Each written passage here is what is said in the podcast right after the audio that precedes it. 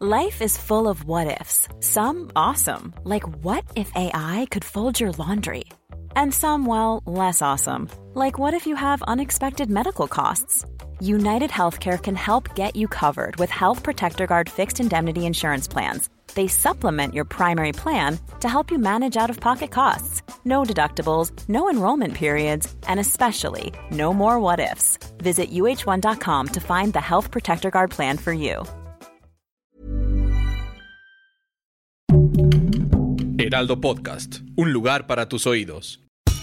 Esto es Primera Plana de El Heraldo de México. Sigue nuestro podcast en Spotify para estar al día con las noticias más importantes.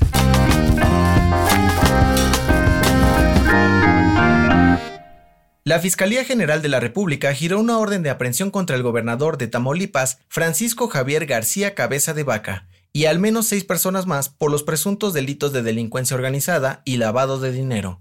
Hace unos días, la Cámara de Diputados aprobó su desafuero, con lo cual pierde sus derechos políticos para ser juzgado y procesado por los delitos cometidos. Santiago Nieto, titular de la Unidad de Inteligencia Financiera de la Secretaría de Hacienda, ordenó el congelamiento de las cuentas del gobernador y de al menos otras 30 personas vinculadas a él. Todo esto para investigar los actos de corrupción de los que se le acusa. El gobernador de Tamaulipas será investigado y procesado por fraude fiscal, además de su vínculo con el crimen organizado e irregularidades bancarias, transferencias y operaciones ilegales ligadas a diversas empresas.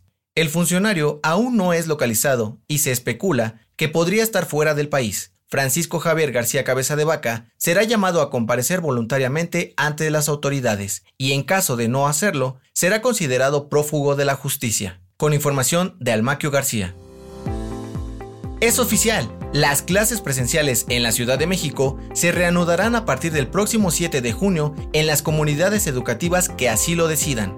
El titular de la Autoridad Educativa Federal, Luis Humberto Fernández, y la jefa de gobierno, Claudia Sheinbaum, anunciaron en la conferencia mañanera que el regreso a las aulas será voluntario y escalonado, además de que garantizarán el uso de protocolos de seguridad y medidas de salud, como el uso obligatorio de cubrebocas y el acceso a jabón, agua y gel antibacterial en todos los planteles para poder evitar contagios. El objetivo es que antes de concluir el ciclo escolar, reactivemos las escuelas de forma presidencial con todas las medidas sanitarias.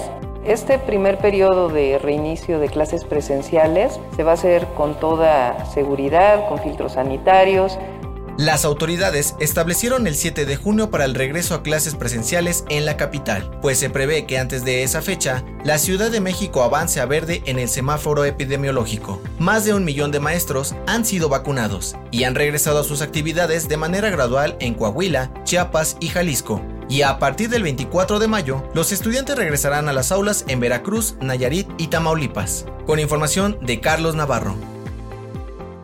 La Agencia Espacial Europea dio a conocer que el iceberg más grande del mundo, apodado A76, se desprendió de la Antártida. Este mide alrededor de 4.300 kilómetros cuadrados, casi tres veces más grande que la superficie de la Ciudad de México. Los científicos señalan que el desprendimiento se debe a la aceleración del cambio climático y el aumento de la temperatura en los océanos.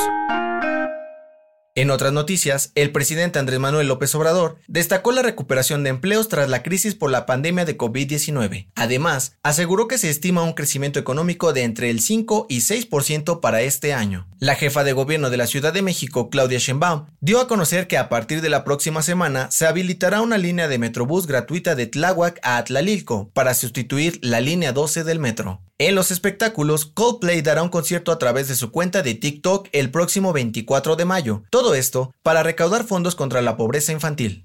El dato que cambiará tu día. Hoy se celebra el Día Internacional de las Abejas. Según la Organización de las Naciones Unidas para la Alimentación y la Agricultura, Cerca del 75% de los alimentos que consumimos dependen de su polinización. Hoy en día, estos pequeños insectos se encuentran en peligro de extinción. Si desaparecieran, provocaría un desequilibrio en los hábitats naturales y en la alimentación del ser humano. Así que ya lo sabes, cuidemos a las abejas. Esto fue Primera Plana, un podcast de El Heraldo de México. Encuentra nuestra primera plana en el periódico impreso, página web y ahora en podcast. El guion es de José Luis Ramírez, diseño de audio de Federico Baños, la voz es de José Luis Mata y la producción de María José Serrano. Hasta mañana.